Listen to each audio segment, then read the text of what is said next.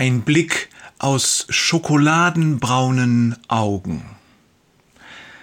In der Bibel ist es immer jedes Mal eine Freude, wenn Blinde wieder sehen können. Das ist in dieser Geschichte nicht anders, doch es hat einen bitteren Nebengeschmack.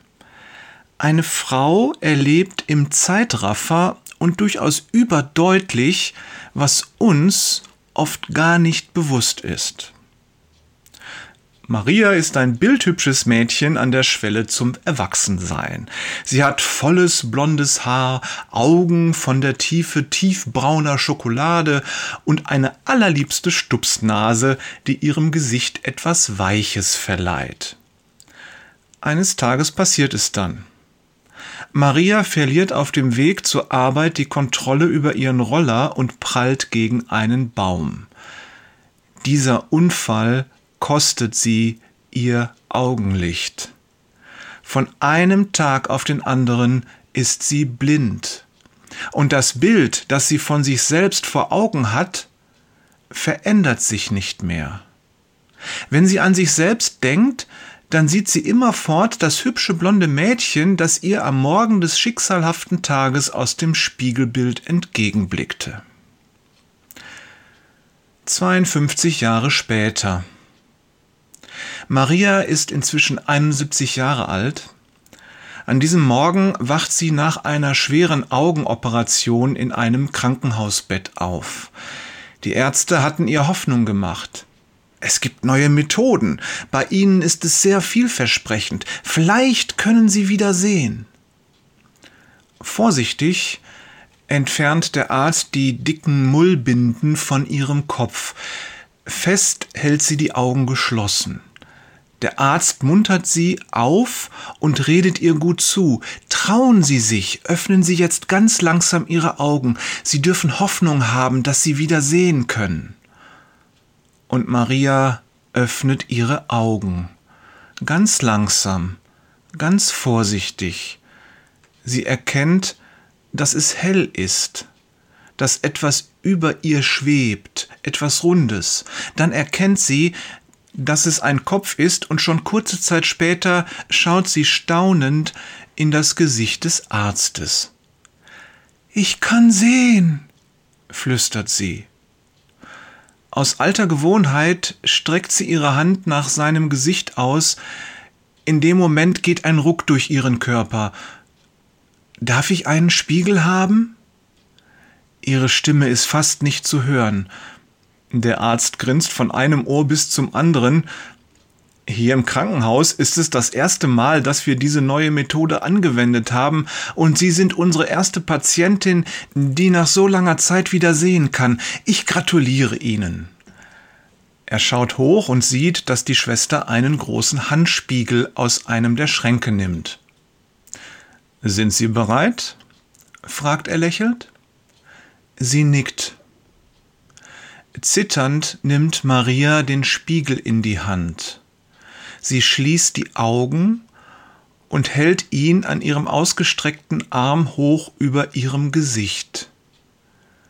Kurz zögert sie, und es ist, als ob das Zimmer die Luft anhält. Sekunden verrinnen, Schließlich fasst sie sich ein Herz, öffnet ihre Augen und sieht direkt in den Spiegel und in ihr Gesicht. Ein gequältes Schluchzen dringt aus ihrer Kehle. Es ist ein Laut wie von einem kleinen Tier, das unter großen Schmerzen realisiert, dass es in eine tödliche Falle des Jägers geraten ist. Der Spiegel fällt ihr aus der Hand. Bitterlich weinend schlägt sie die Hände vors Gesicht, ihr Körper wird wie von Krämpfen geschüttelt. Erschrocken greifen Schwester und Arzt nach ihrer Schulter, um sie zu beruhigen. Hast du heute schon in deinen inneren Spiegel geschaut? Die Maria aus dieser Geschichte hat wie im Zeitraffer erlebt, wie unser Körper verfällt. Dieses Altern ist meiner Meinung nach eine der sichtbaren Folgen unserer Sündhaftigkeit. Doch wie ist es innerlich, im inneren Menschen? Ich fürchte, könnten wir uns selbst nur einen Augenblick mit den Augen Gottes wie in einem Spiegel sehen, wir würden uns schreiend abwenden.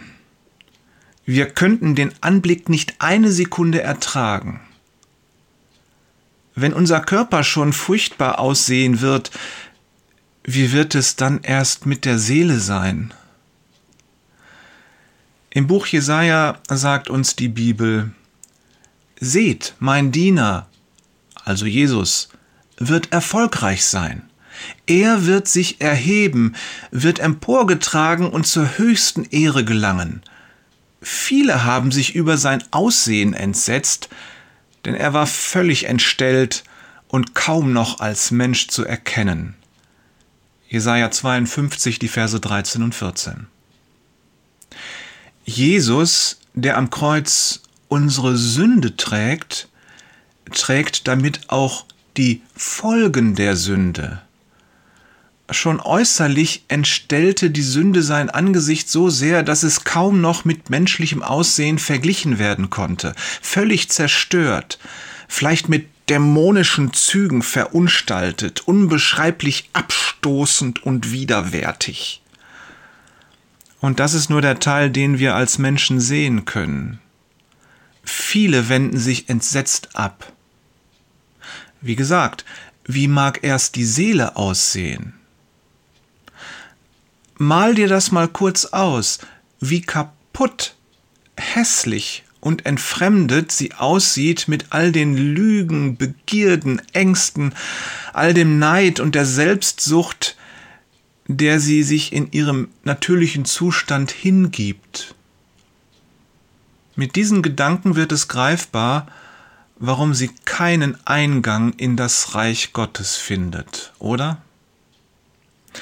Die schlechte Nachricht ist, weder vor dem körperlichen noch vor dem seelischen Verfall gibt es eine Rettung. Jeden einzelnen von uns ereilt genau dieses Schicksal. Wir sind alle Sünder. Doch es gibt auch eine gute Nachricht. Wobei wir besser sagen, es gibt die gute Nachricht. Paulus schreibt, wir wissen, wenn jemand zu Christus gehört, ist er eine neue Schöpfung. Das Alte ist vergangen, etwas ganz Neues hat begonnen. 2. Korinther 5, Vers 17. Halleluja, das ist unsere Rettung. In Jesus Christus sind wir neu. Das ist wichtig. Wir sind ganz in Christus eingeschlossen. Das bedeutet, wenn Gott auf uns blickt, dann sieht er Christus.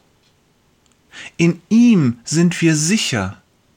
In ihm sind wir erlöst und finden Eingang in sein himmlisches Reich. Segensreiche Grüße von Jörg Spiegel sind mir suspekt, Peters und Thorsten Schau Jesus an, das ist besser, Wader.